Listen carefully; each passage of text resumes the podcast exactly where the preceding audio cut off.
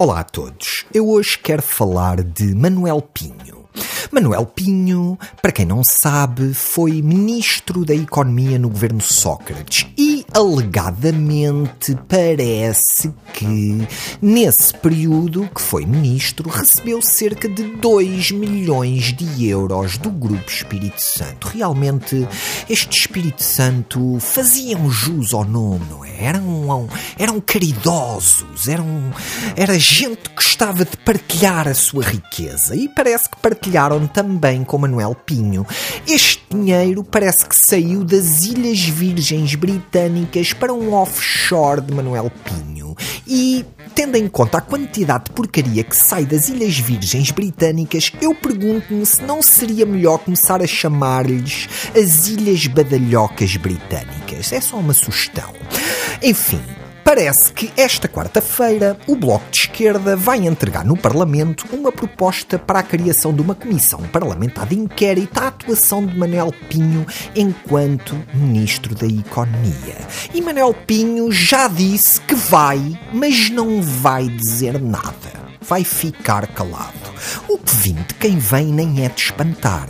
Todos nós conhecemos as capacidades de expressão corporal de Manel Pinho, não é?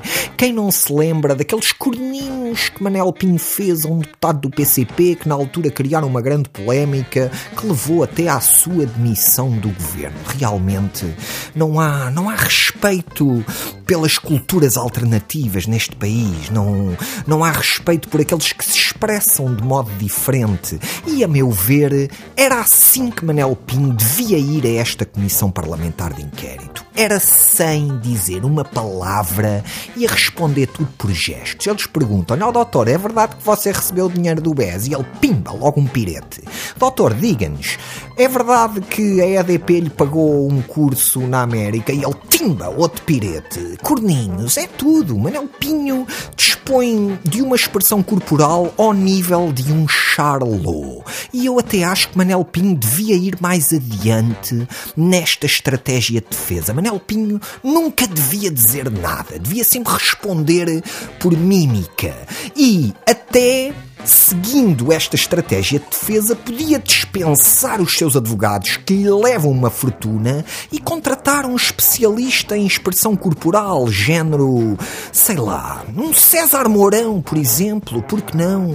Um rapaz que tem tanto jeito para estes joguinhos da mímica, já estou mesmo a vê-lo em tribunal, ele e o Pinho, os dois mascarados, até podiam ter um narizinho vermelho e toma lá, mexe uma perninha, mexe um bracinho, mexe uma cabecinha, um passo de dança, um pirete e vai tudo para tribunal em expressão corporal. É tudo por hoje. Até para a semana.